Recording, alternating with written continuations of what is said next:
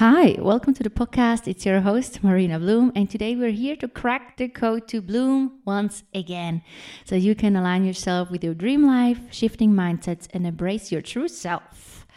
And I'm actually a bit in a hurry today because I'm going on vacation tomorrow. In early morning, I have my flight, and that's what we're going to talk about today. But I try to chill, calm it down, so we can have a nice chat, right? so, the first topic I want to talk about is traveling alone because I believe that's a huge thing when it comes to make yourself bloom into that glorious, glowed up version of yourself. So, tomorrow I'm going to catch a flight to Sri Lanka first and moving on from there. You're going to see on my stories on Insta where I'm going to go. So, just get along. Um, and I actually go alone. And in Sri Lanka, I start out with with a group. So we do have a guide. I'm not completely on my own, but after that, I'm gonna go further by myself. And it's not the first time I'm doing this. I traveled alone by myself before many times, and I reckon when you're single, you know, there's not always people around. So sometimes you just gotta do the things you want to do by yourself, and that's not as easy as it sounds. You know, it sounds so easy. Oh, I'm going traveling alone. It's just so easy said, but that's there's so much that comes with it, you know, because being alone means also having all the responsibility you know how you get there how everything works out the stress the organization and then also the emotional stuff you know like being by yourself maybe being insecure, not feeling comfortable, going for dinner alone. But when you are really fine with yourself, when you accepted who you are and how you want to live your life and what's important to you, and your trust your inner gut, that's just the most blissful experience ever. Because let's face it, you know, the best friend you have is yourself because most of the time in your life you are by yourself. And it's just so important to really become a friend to yourself and tuning in and listening. What does my being need? Right? Because nobody else is gonna help you out and heal you. I mean sometimes it is wonderful having a friend which is there for you, listening and pushing you and making you feel better. But we really have to get to a point where we are can do that ourselves. You know, it starts with if you have childhood wounds that you start reparenting yourself, but then also just having enough confidence and self love do the things and pursue the things you want to do, even though there's nobody on the sidelines coming and cheering you on. Because everybody is busy, everybody has his own things to do, and it can be hard to just always be your own only hype man. But that's life, and we just gotta accept it. So, how do we do build confidence? How are we gonna become fine sitting alone in a restaurant and eating? Right? So it's all about making yourself a priority and loving yourself more than the impression of other people. So once we are able to make ourselves more important than what other people think of you or if other people stare at you, traveling alone it's just a bliss. Because you can do whatever you want whenever you want to do it. You know, you can still call people and chat, but if you're just fine with yourself, you're just to enjoy it. A big thing that helped me is understanding and accepting my own needs. So, the way I want to travel, not all of my friends want to travel that way you know when i have vacation um, not everybody's gonna have uh, off time then as well so i just accepted c- certain things so i had to accept that hey Not even though people even though my friends love me, they have different interests.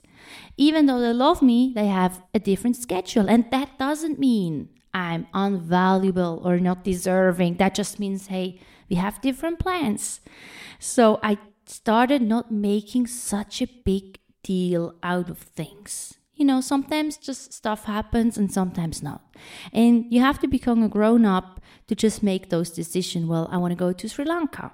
So then I'm going to book a group travel because it's a country where it's just necessary to have a guide because it's not the most um, secure country I heard.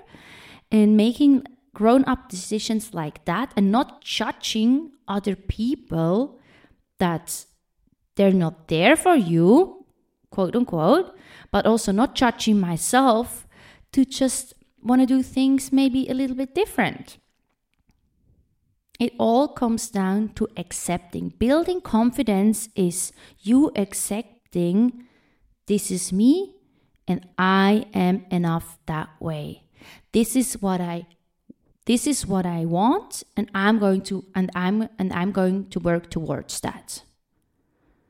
And if you are not able to do that, you're going to judge people, you're going to be mean to people and you're going to hurt people. That's what it is. You know, I want to talk about a little bit about hurt people, hurt people. When you think about uh, when you're rude to somebody or give them mean comments, it usually is not that you're a mean person. I believe nobody is at its core mean. We turn that way because we're disappointed. You know, a big thing I also realized about me, I turn passive aggressive if I feel not heard, if I feel judged about my person, or even if they make statements and shove it up my ass, which statements are not true at all, that's when I completely lose it. And the thing is, when I'm losing it, it's not that I'm a mean person or aggressive person. I'm just hurt. You know, I'm just disappointed. And I had to learn to show my soft side and and tell people, hey, I'm actually hurt.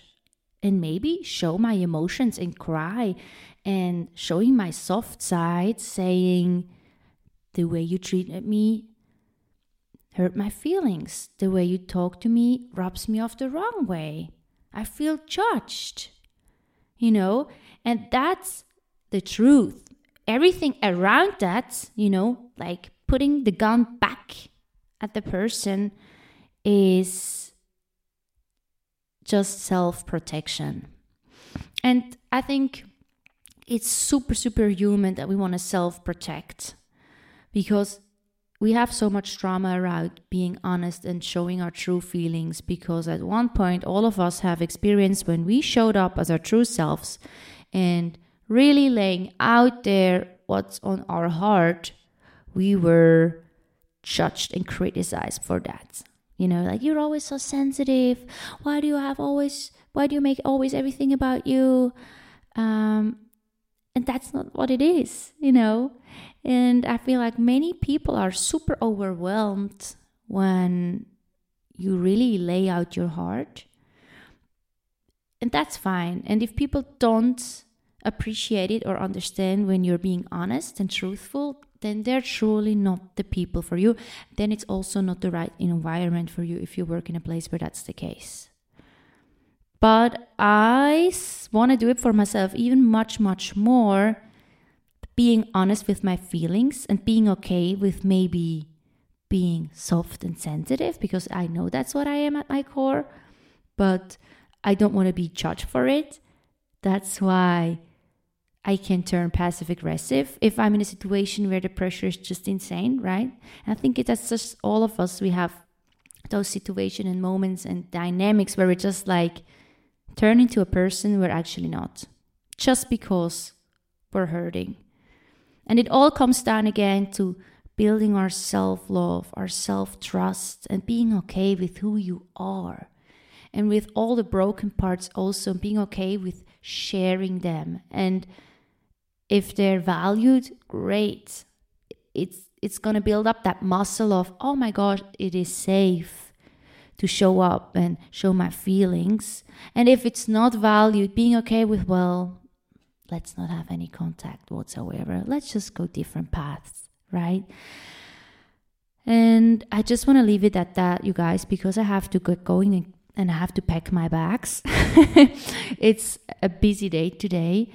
Um, I take it for myself a big intention for this vacation, being truthful with my heart, showing my feelings. And if we do that everywhere, at work, with our friends, just being honest with the way we feel, being honest with our emotions, lots of things become just very clear. You know, the right path becomes clear, the right, the right people become clear, and I guess life gets easier. So thanks so much for being here. So next time I'm going to talk to you, I'm probably going to be in Sri Lanka, and I hope everything works out with the recording. We'll see. And I'm sending you a big hug and talk to you soon.